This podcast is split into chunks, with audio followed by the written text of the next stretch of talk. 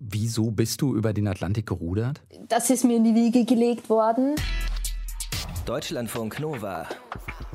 Deep Talk mit Sven Preger. Und mein Gast ist diese Woche die Studentin Kira Burns, die über den Atlantik gerudert ist. Das Blau vom Meer kann man nicht beschreiben. Und regelmäßig beim Schlafen tropft dann irgendwas Seewasser auf einen herunter oder es fliegt ein Hut oder eine Sonnenbrille. Der Körper ist wach, der Körper bewegt sich, der Körper rudert, aber der Geist ist nicht wach. Also man träumt. Halluzinationen von allen. Ich glaube, das waren so die schlimmsten drei Stunden. Ich bin noch nie so kalt und so durchnässt und äh, so fertig wieder ins Warme. Wobei es war dann gar nicht warm, weil es war dann einfach nur stickig. Eine Freundin, die von Anfang an gesagt hat, super. Die anderen haben alle gesagt, du hast einen vollen Knall, was machst du? Angst darf man meiner Meinung nach nicht haben, weil sobald man Angst hat, trifft man einfach irrationale Entscheidungen. Aber man darf auch nicht respektlos sein. Deutschlandfunk Nova. Du bist über den Atlantik gerudert, insgesamt 42 Tage mit einer Crew. Gab sowas wie den besten Moment auf See? Gibt sowas? Ja, den besten Moment, der ist schwierig, schwierig irgendwie den festzunageln. Aber ich glaube, für mich das Imposanteste war bei weitem der Sternenhimmel.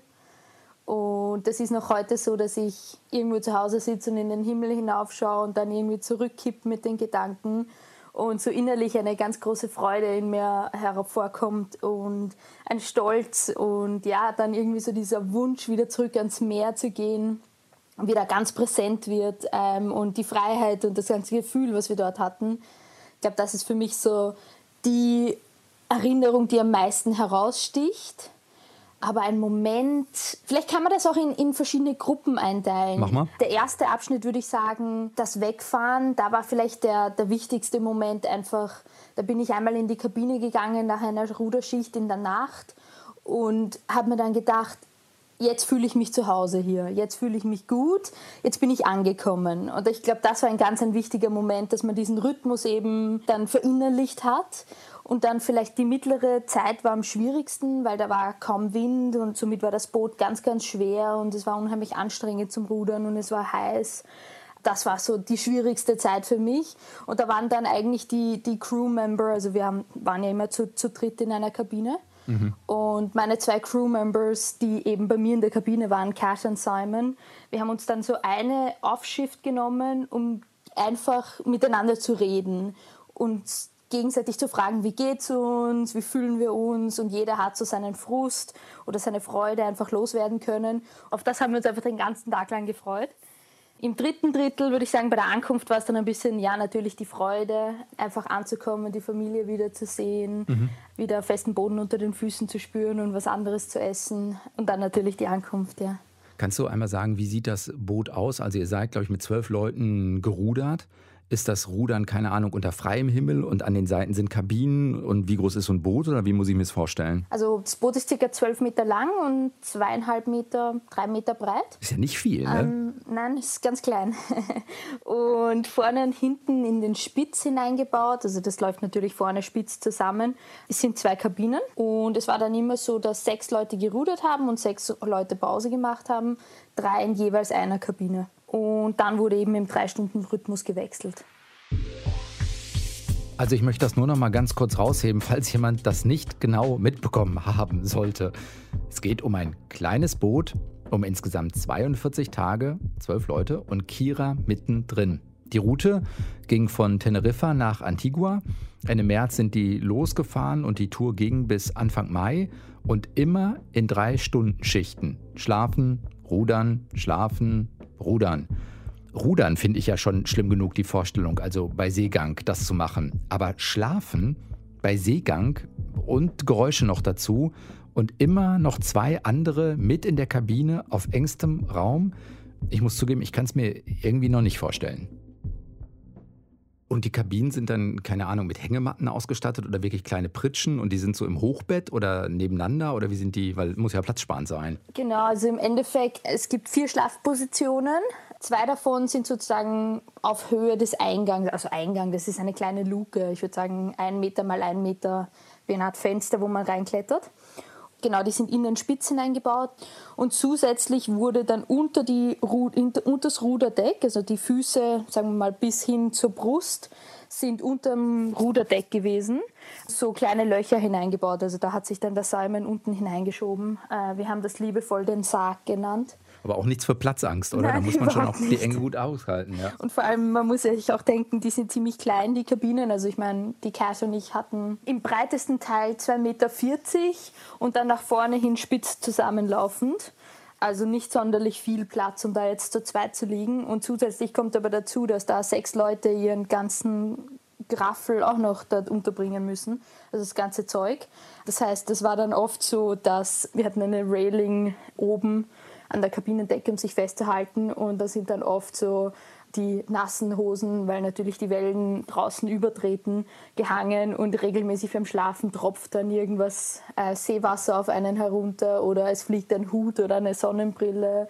Und ja, ähm, ja also es war wirklich ähm, sehr chaotisch. Wir haben unser Bestes gegeben, diese Kabinen strukturiert zu halten. Aber in der Nacht, wenn man müde reinkommt, zieht man sein Zeug aus, geht ins Bett zweieinhalb Stunden später wühlt man dann einfach wild umeinander, um seine Sachen wiederzufinden. Es war unmöglich, eine Ordnung zu halten. Das heißt aber auch, der ganze Biorhythmus geht ja total durcheinander. Wenn ihr sagt, also es sind eigentlich drei Stunden Pause, drei Stunden Rudern, ähm, mhm. plus genau wie du sagst, man kann ja dann nicht drei Stunden schlafen, sondern man braucht vielleicht auch ein paar Minuten, um runterzukommen und nachher, um sich wieder umzuziehen. Also der ganze Rhythmus geht ja total durcheinander, oder? Ja, also deshalb die, die erste Woche war ähm, für uns alle ganz, ganz schwierig. Also da gab es auch also Halluzinationen von allen. Ich glaube, so meine imposanteste war, dass ein Rolls-Royce neben mir im Wasser vorgefahren ist und ein Chauffeur so richtig in voller Montur ähm, die Tür geöffnet hat und mich gefragt hat, ob ich jetzt einsteigen möchte. Ich bin dann anscheinend nach rechts gekippt Richtung Wasser und nur durch dieses unterbewusste Fallen bin ich sozusagen aus dieser Halluzination rausgesprungen. War dann halt wieder, war total verwirrt und wusste gar nicht, was passiert ist. Aber das passiert dann so im Halbschlaf oder bist du komplett wach, dass sowas passiert? Oder? Genau, also meine Erklärung, das mag jetzt keine wissenschaftliche Erklärung sein, ist im Endeffekt, dass man der Körper ist wach, der Körper bewegt sich, der Körper rudert, aber der Geist ist nicht wach, also man träumt. Das heißt, das ist dir beim Rudern passiert, in der Ruderschicht? Genau, genau, genau. Auf den Rudern, ja. Die Cat zum Beispiel hat, die hat zwei Hunde zu Hause und ähm, hat der Pulli oder die Jacke, die vor ihr gelegen ist, hat sie glaubt, das ist ihr Hund und hat dann aus dem Nichts angefangen, ähm, mit dem Hund zu reden und ihn zu streicheln. Das ist uns allen passiert. Wir hatten Cowboyhüte. Ähm, das andere, was ich gesehen habe, ist mein Weg zur Arbeit am Rad, habe ich vor mir gesehen. Den habe ich aktiv sozusagen erlebt. Ja. Das ist ja im Nachhinein, wenn du das jetzt so erzählst, sogar ganz humorvoll oder lustig. In dem Moment kann ich mir vorstellen, ist das gar nicht so lustig. Also weder für einen selbst noch, wenn man beim anderen merkt, oh, die, die glaubt jetzt, das ist ihr Hund. Ja, wobei ich glaube, wir waren alle darauf vorbereitet, dass es passieren würde. Also das war uns ganz bewusst, solange es nicht irgendwie gefährlich wurde, dass jemand jetzt eben wegkippt oder irgendwie aufsteht und herumgeht, ohne gesichert zu sein, weil wir waren ja immer angeleint am, am Boot war es doch auch an Bord für uns ziemlich lustig und wir haben die Leute dann meistens auch gar nicht aufgeweckt, sondern einfach. Ähm, Mit dem Handy gefilmt für später. Genau, so, so circa. und haben sozusagen dann dafür gesorgt, dass wir einfach 20 Minuten länger wach bleiben. Ähm, weil am Anfang war das wirklich schwierig, dass man eben nicht einschläft und nicht in diesen Zustand kommt. Aber ja, eine Woche später war das dann ganz normal. Da hat sich das Aufstehen nach drei Stunden war das Normalste auf der Welt. Der Körper hat sich so gut regeneriert. Auch am Anfang die erste Woche Muskelkater gehabt und richtig steif und ungut gefühlt. Und irgendwann hat der Biorhythmus einfach gepasst. Also es war dann überhaupt kein Thema mehr. Und Einschlafen auch, es, ist ganz anders ähm, als jetzt zu Hause, weil wenn man zu Hause zweieinhalb Stunden schläft, dann wacht man auf und denkt sich, okay, jetzt habe ich... Ein Drittel. Genau. 23 Stunden, die ich wach sein muss, bis ich wieder ins Bett gehen darf oder kann oder was auch immer. Aber dort am Boot ist es so, man weiß ganz genau, dass man drei Stunden später wieder ähm, sich hinlegen kann. Ähm, und das ist psychologisch halt ein Riesenunterschied. Das heißt aber, gerudert habt ihr tatsächlich unter freiem Himmel, sodass ihr die Sterne eben auch, auch sehen könntet, ohne Ablicht von irgendwelchen Städten. Genau. Ähm, ganz, ganz imposant. Also wirklich, wirklich imposant. Also Sternenschnuppen und so viele, so viele ähm, Sterne, das, das, das kann man sich, also das kann man gar nicht beschreiben. Das hat sich wirklich in mein, mein Gedächtnis eingebrannt.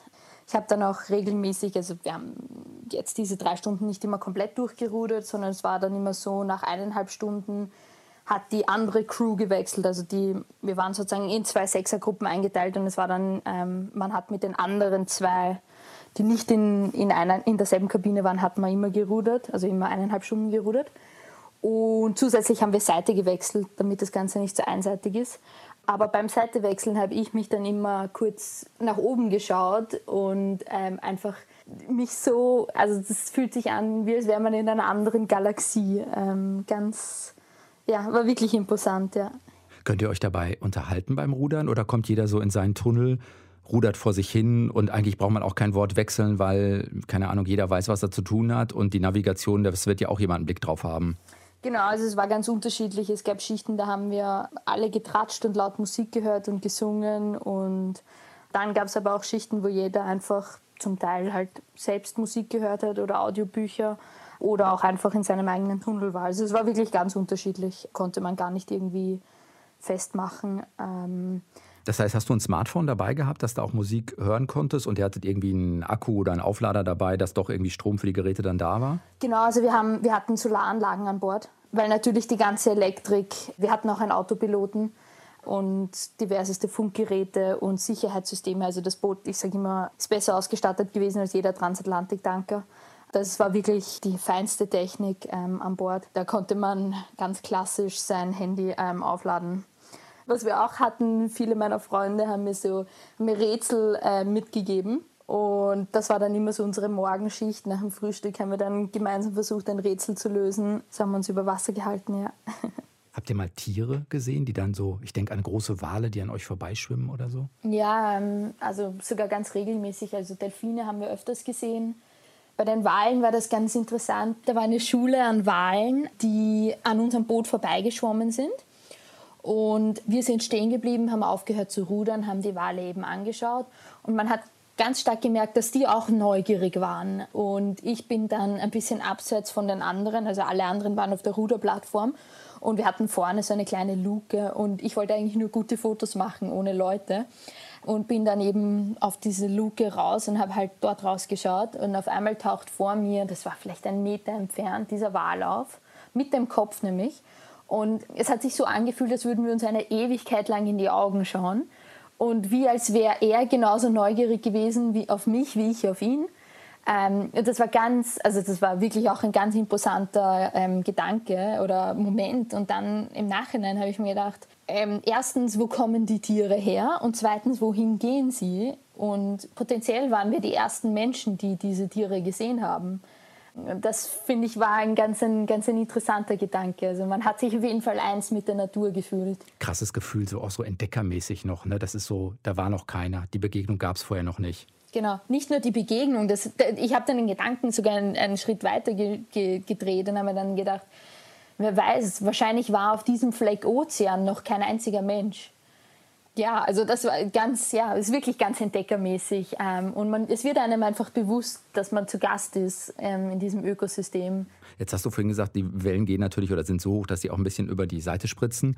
Wie wild ist denn der Atlantik? Kommt auf das Wetter drauf an, aber er kann auch schon extrem wild sein. Wir hatten am Anfang äh, sehr, sehr stürmisches Wetter. Und dann auch der Wind ist gegen uns gewesen, also ein Gegenwind womit man eigentlich überhaupt nicht umgehen kann in dem Ruderboot, weil das ja doch ziemlich hoch ist. Also ich meine, es ist eineinhalb Meter hoch, aber trotzdem hat es eine hohe Angriffsfläche für den Wind und da kann man nicht dagegen rudern.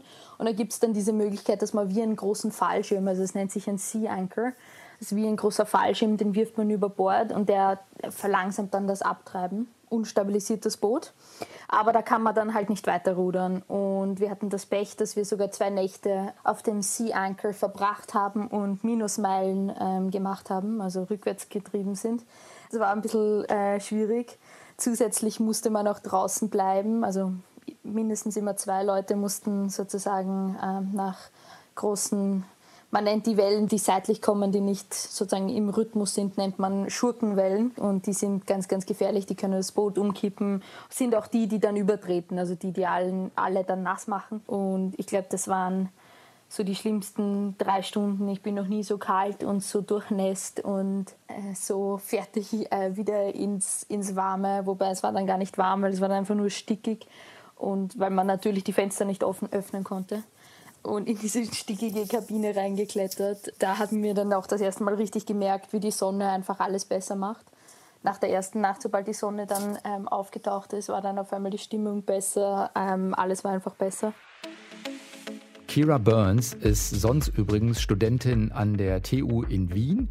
Die Crew mit den zwölf Leuten, das waren elf Leute aus Großbritannien und eben Kira. Die Sprache war auf jeden Fall kein Problem, denn der Papa von Kira, der ist ihre.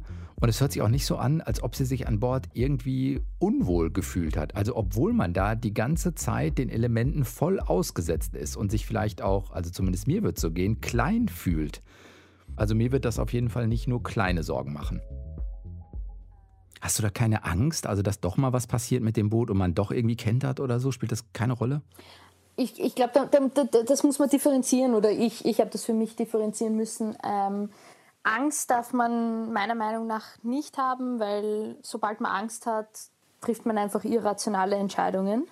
Aber man darf auch nicht respektlos sein. Es muss so eine, ein Zwischending sein zwischen einfach ja, respektieren, dass der Ozean eine unheimliche Macht hat und absolut was passieren kann, aber keine Angst haben. Aber das kannst du ja nicht immer steuern. Wenn Angst irgendwie aufsteigt in einem, kann man ja nicht einfach sagen, so rational, jetzt habe ich mal keine Angst. Genau, genau. Aber für mich war das einfach so, ich habe einfach viel gelesen drüber, ich wusste viel. Man muss auch sagen, wir sind ja auch alle ausgebildet gewesen. Also es war jetzt nicht so, dass wir einfach losgestartet sind. Wir hatten alle Navigation, Erste Hilfe, Überleben auf See. Also wir waren wirklich gut ausgebildet.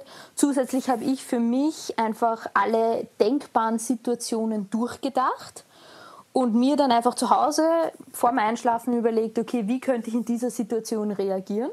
Was muss ich machen, um die Situation eben nicht oder zu deeskalieren? Und das war im Endeffekt, so habe ich mich halt einfach vorbereitet um eben genau das zu vermeiden, dass plötzlich Panik in einem aufsteigt. Und das hat geklappt? Hat geklappt, ja. Aber man muss auch dazu sagen, wir sind nicht gekentert. Also das Boot ist wie die Titanic unsinkbar. Ähm, das ist kein guter Vergleich mit der Titanic. Ne? Ja, genau, genau, genau. Ähm, sollte sich aber theoretisch gesehen immer wieder zurückdrehen. Praktisch hätte es natürlich das auch gemacht. Ähm, das wurde auch davor getestet. Also es war nicht so, dass das Boot ähm, einfach so losgeschickt wurde auf den Atlantik. Aber ähm, wir hatten Gott sei Dank keine Situation, in der es, also zu der es gekommen ist, wo das Boot hätte kentern können. Wir hatten schon so ein, zwei Situationen, wo man das, das nennt sich Breaching in Englisch, wo das Boot so ein bisschen so seitlich wie, wie ein Surfbrett die Welle entlang surft. Das hatten wir schon. Aber wir sind nie in die Situation gekommen, dass es gekentert ist, ähm, Gott sei Dank. Kira, wir haben mit jedem äh, Gast eine kleine Spontanitätsübung vor versuche mal, wenn das geht, die folgenden Sätze zu vervollständigen. Okay. Der Ozean ist für mich. Freiheit. Ist das so? Ja. Weil? Weil man aus dieser Routine ausbricht. Ganz, kein Kommunikationsdrang da ist, man hat kein Internet, man ist einfach mit seinen Gedanken frei, man ist auch einfach es ist so viel Platz um einen. Es wird einem bewusst, wie klein man in diesem Universum ist. Man hat Zeit zum Denken, man hat Zeit, ja, sich auf all diese Dinge, für die man im Alter keine Zeit hat, einfach ganz bewusst ähm, Sachen zu machen. Man kann, ja, es ist ein Gefühl von Freiheit, es ist ein Gefühl von, wie es wird ganz viel Last von den Schultern gehoben werden. Hm. Wenn ich nicht rudere, mache ich? Im Moment für den Marathon trainieren. Ehrlich? ja, genau. Hast du eine Zielzeit für dich, die du erreichen willst? Na, gar nicht. Das ist einfach nur, ich bin angekommen mit gar keinen Wadenmuskulaturen, weil man natürlich nicht geht. Also das Maximum am Tag sind zwölf Schritte auf diesem kleinen Ruderboot und ich bin angekommen in Antigua und ähm, bin mit meiner Familie für auf einen ein Spaziergang gegangen, der sich für mich angefühlt hat wie drei Stunden. Schlussendlich hat sich herausgestellt, das waren fünf Minuten und wir haben nach der Hälfte des Spaziergangs wieder umgedreht, weil ich nicht mehr konnte. Und dann habe ich gedacht, da muss ich etwas dagegen machen. Und ja, jetzt trainiere ich für den Marathon. Am liebsten schwimme ich an folgendem Ort? In Kroatien, wobei eigentlich mittlerweile wahrscheinlich mitten im Atlantik. Wird sich das trauen? Das sind wir, ja. Man muss regelmäßig ins Wasser springen und das Boot putzen. Ah, weil sich sonst Ablagerungen dran bilden und man verliert Schub oder, oder weshalb? Ähm, ja, genau. Es, also es, äh, Barnacles, das sind so kleine Muscheln, ähm, die sich an dem Boot festsaugen. Genau, und man hat mehr Widerstand im Wasser. genau, dann wird man langsamer. Also jede Woche sind wir da reingesprungen und haben geputzt. Ja, unglaubliches Gefühl. Ähm, zum einen psychisch zu wissen, dass da jetzt drei Kilometer von nichts unter einem ist. Auch ganz vielleicht ein interessanter Fakt, mitten am Atlantik ist man näher an Satelliten als an irgendeiner Landmasse, was einfach ja, die Dimensionen vielleicht ein bisschen erklärt. Aber das Blau vom Meer kann man nicht beschreiben. Vor allem an, an ruhigen Tagen und wir sind natürlich nur an ruhigen Tagen ins Wasser gesprungen. Also wenn es jetzt schlechtes Wetter war, dann äh, war das viel zu gefährlich. Aber das, das Licht, wie das eingebrochen ist ins Wasser und einfach die Tiefe, man hat das, ja, den Ende des Lichtstrahls nicht gesehen. Ja, war wirklich ein, ein super Gefühl. Und der letzte Satz, das habe ich nach den sieben Wochen auf dem Atlantik als allererstes gemacht? Ähm, Apfelstrudel gegessen. Hat er den deine Familie mitgebracht aus? Äh, ja, sogar in den Tiger gebacken, ja. genau. Und dann standen die da am Hafen und hatten so ein Blech dabei und haben gesagt, hier, Kira, äh, Apfelkuchen. Genau, so in die Richtung, ja. Ähm, genau, es war dann danach ein Buffet mit, ähm, aufgebaut für uns. Und das war das Erste, was ich so bewusst gemacht habe, so richtig einen Apfelstrudel gegessen mit Vanilleeis. Gefolgt wurde es von Pizza, frischem Obst, äh, Muffins, Pancakes. Also da habe ich gegessen wie, wie ein Mähdrescher. Kannst du sagen, wieso bist du über den Atlantik gerudert? Geht es darum, sich was zu beweisen oder worum, worum geht es für dich? Ähm, also ich bin in eine sehr abenteuerlustige Familie geboren worden. Das ist mir in die Wiege gelegt worden. Ich habe dann ein Buch gelesen darüber, dass es zwei Iren gemacht haben und die haben das einfach so, so super beschrieben und ich wollte einfach dieses Gefühl auch haben. Und ja, darauf hat sich irgendwie ein Traum entwickelt und jetzt ist er halt wahr geworden. Aber was schlussendlich der Grund dafür war, es war definitiv nicht das Beweisen. Also ich wollte mir damit nichts beweisen. Bin auch der Meinung, dass Abenteuer, nur weil es für mich das Abenteuer Atlantik war, heißt nicht, dass ähm, ein kleines Abenteuer, jetzt ganz salopp gesagt, jemand, der schon jahrelang rudern will und endlich den Mut zusammennimmt und sich beim Ruderverein meldet und rudern geht. Das ist genauso ein Abenteuer kleine Dinge im Leben, einen, den, einen anderen Weg zur Arbeit nehmen, statt immer mit der U-Bahn oder öffentlich zu fahren, mit dem Rad zur Arbeit zu fahren, ist genauso ein Abenteuer. Also ein bisschen die Abweichung von der Routine, was Neues, sich ein Stück weiterentwickeln, geht es darum? Genau, genau, ja. Wobei lustigerweise, ähm, wenn du sagst Routine, man hat im Endeffekt seine, ich sage mal, legere Routine, die man im Alltag hat, durch eine viel striktere Routine, nämlich drei Stunden rudern, drei Stunden nicht rudern, ähm, ersetzt.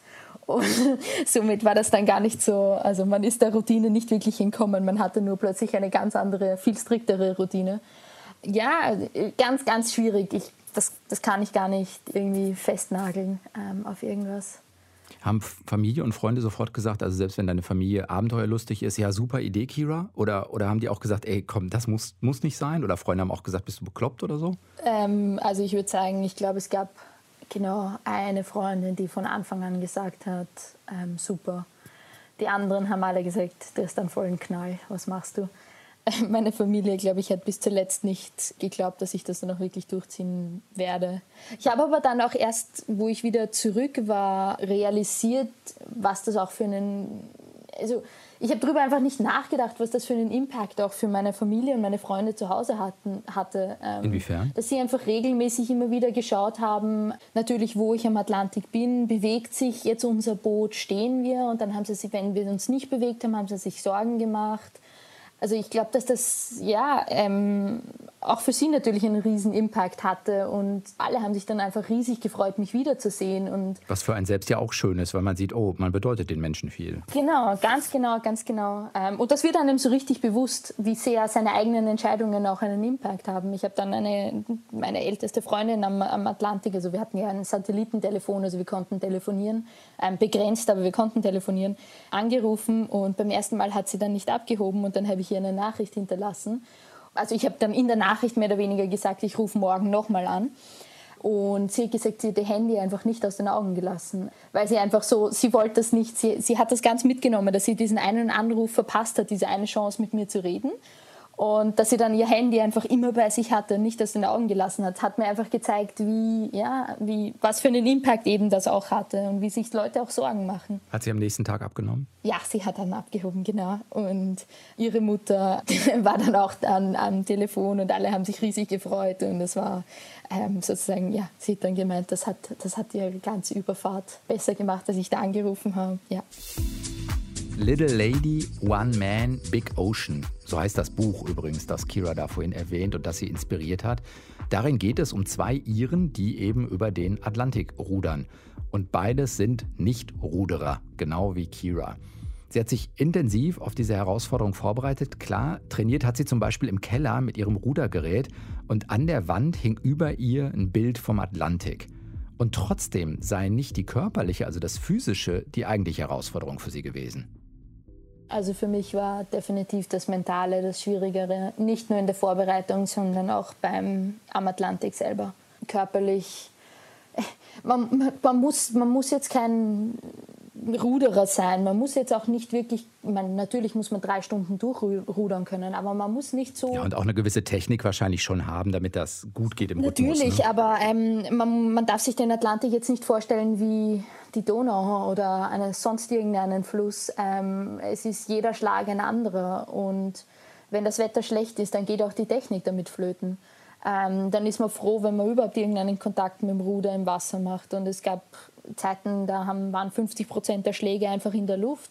Ähm, und das muss man einfach akzeptieren. Das, das ist halt am Atlantik so. Ähm, meiner Meinung nach muss man körperlich, ist, es ist natürlich, also ich will jetzt nicht sagen, dass man nicht vollkommen körperlich unvorbereitet jetzt da über den Atlantik rudern kann, das will ich damit nicht sagen.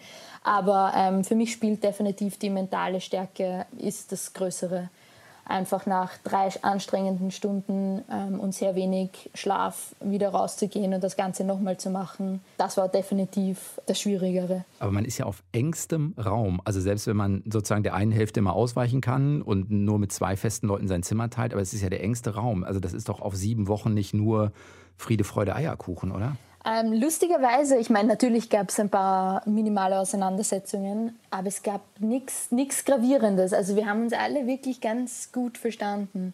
Ich glaube, zum einen ist einem bewusst, dass man natürlich auf engstem Raum ist, dass eine große Auseinandersetzung ähm, nicht zielführend ist und im Endeffekt nur die ganze Crew runterbringt.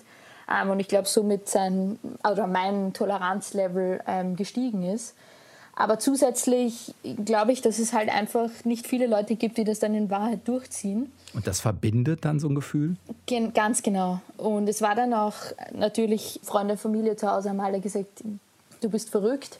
Aber an Bord, ganz egal, was für Ideen oder was für Abenteuer man hatte. Und natürlich, da wurden dann viele neue Abenteuer besprochen und andere Sachen. Kein einziger hat sich umgedreht und gesagt, das ist zu verrückt das war einfach, es, es war nicht dieses, ja, es war ein ganz anderes Gefühl an Bord. Es war mir so ein, mach das und tu's und ähm, statt eben eine negative Reaktion auf ähm, verrückte Ideen. Ähm, und ich glaube, das hat uns ganz zusammengeschweißt. Ähm, und man muss auch dazu sagen, dass Cash und Simon wir als Trio haben so gut geklickt. Das hat wirklich funktioniert. Seid ihr in irgendeiner Art und Weise überwacht worden im Sinne von medizinisch? Also, dass man einmal guckt, ah, wie reagiert euer Körper auf einen anderen Rhythmus, auf die kurzen Schlafphasen, wie funktioniert Regeneration? Also, wir hatten eine Forschungsstudie, genau, die genau auf das ausgezielt hat. Ähm, daran haben aber nur zwei von unserem Team teilgenommen, genau. Warst du mit dabei? Ja, ich war selbst mit dabei, genau. Das heißt, du hast dann einen Sensor mit dir rumgetragen, der irgendwie Lebenszeichen aufgezeichnet hat oder was hattest du? Genau, das kann man sich im Endeffekt vorstellen wie ein EKG, ein Langzeit-EKG. Und das wurde eben 24 Stunden getragen und dann 24 Stunden nicht getragen, um einfach eine, eine Ladezeit auch gewährleisten zu können. Das hat dann sozusagen ähm, seinen, meinen Herzrhythmus aufgenommen genau, da war dann mehr oder weniger die Idee, es gibt, ich formuliere das jetzt ganz salopp, das ist natürlich ein bisschen komplizierter als das, aber ein Nervensystem ist der Sympathikus und der Parasympathikus. Der Sympathikus sorgt eben dafür, dass man eben aktiv ist und wach ist und ja, ich würde sagen einfach alert, also aufmerksam ist. Und der Parasympathikus macht genau das Gegenteil, also der fährt den Körper herunter. Man sieht das natürlich, natürlich, wenn der Sympathikus aktiv ist, ist natürlich der Abstand zwischen Herzschlägen auch viel geringer. Das heißt, man sieht am EKG selber, ob jetzt eben der Sympathikus oder der Parasympathikus aktiv ist. Und das war eben sozusagen der Sinn, man, man, erkennt die Regeneration, weil während der Regeneration ist der Parasympathikus aktiv und man kennt eben, erkennt die Regeneration oder die Veränderung an der, an der Heart Rate sozusagen. Und da wurde eine Baseline entnommen, bevor man weggefahren ist und zusätzlich eben wurde der einfach geschaut, wie sich das verändert hat. Kann man schon sagen, was, was so die wesentlichen Erkenntnisse daraus sind oder ist das noch in der Auswertung? Es ist, noch in, es ist noch in der Auswertung, aber im Prinzip, es wurde ja auch subjektiv Daten aufgenommen, also es war ein Fragebogen auszufüllen, jeden Tag. Und für mich das Interessanteste war, es ging gar nicht so viel darum, wo jetzt im Endeffekt der Fixpunkt war, also wo, wo jetzt die objektiven Daten waren am Tiefpunkt sobald man es dann ein bisschen, die objektiven Daten ein bisschen besser geworden sind, hat man subjektiv sofort gesehen, dass es mir viel, viel besser ging. Obwohl ich mich jetzt, wenn man es objektiv betrachtet, noch immer im niedrigsten Drittel befunden habe ähm, von den objektiven Daten. Also es war ganz interessant, wie einfach nur ja, die Änderung das, Spann das, das Wichtige ist für jetzt ein subjektives Wohlbefinden und nicht jetzt objektiv, wo man sich wirklich befindet. Hast du es denn geschafft zu entspannen? Also sieht man das irgendwie oder bist du trotzdem, da die Rhythmen so kurz sind, eigentlich immer so ein bisschen in so einem Aufmerksamkeitsmodus geblieben? Mm. Also man sieht es in den Daten nicht. Ähm, so genau kann man das gar nicht auswerten. Also man kann das nicht auf die Sekunde runterbrechen oder auf Stunden, ähm, sondern mehr auf Tage. Aber ich kann das auf jeden Fall sagen, dass beim Schlafen, ich, es war immer ein Teil von mir wach. Also es war immer ein Teil von mir aufmerksam auf andere komische Geräusche. Ähm, und der Schlaf war nie 100% tief. Aber man kann an den Daten sehr gut sehen, dass es eigentlich ein gesunder Schlaf war. Obwohl er jetzt nicht, ja, man, man trotzdem noch irgendwo da ist. Das ist ganz interessant. Ich glaube, man, kann das, man kann das nicht vergleichen. Ich glaube, dass der Körper ist einfach so adaptionsfähig, dass er sich einfach in diese Situation anpasst. Und ja. Gibt es für dich was, wo du sagst, aus den sieben Wochen ist das das Wichtigste, was ich über mich gelernt habe? Ja, ich glaube, dass vielleicht kennt man das, wenn man von einem Urlaub in einem, sagen wir jetzt dritte Weltland oder in einem Land, das nicht Österreich oder Deutschland ist, ähm, zurückkommt und man in diesen Überfluss zurückkommt und realisiert, wie viel man eigentlich hat. Und ich glaube, wenn man das jetzt einfach für mich quadriert, dann ist mir das ganz, ganz bewusst geworden, wie viel wir eigentlich, also wie viel wir haben und in welchem Überfluss wir leben und wie wenig man eigentlich braucht, um glücklich zu sein. Und ich glaube, das habe ich für mich selber einfach mitgenommen, dass ich jetzt versuche, wirklich bewusst zu leben und bewusst Momente zu genießen und nicht von A nach B zu rennen, um noch die letzte Geschäftsöffnungszeit zu erwischen, um mir den Liter Milch, den ich überhaupt nicht brauche, zu kaufen. Einfach so ganz bewusst sich zu werden, ja, wie wenig man eigentlich in Wahrheit braucht. Hast du das Gefühl gehabt, du warst auf dem Boot glücklich? Würdest du das so sagen? Ja, definitiv. Ich habe mich frei gefühlt. Ähm, ich war definitiv ganz glücklicher.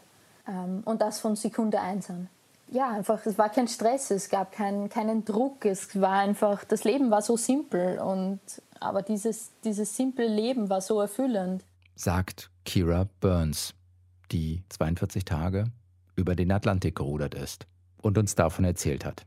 Im Deep Talk in dieser Woche. Ich bin Sven Preger und erstmal wieder raus. Habt eine gute Zeit. Bis bald. Ciao. Deutschlandfunk Nova. Deep Talk. Jeden Mittwoch um 20 Uhr. Mehr auf deutschlandfunknova.de.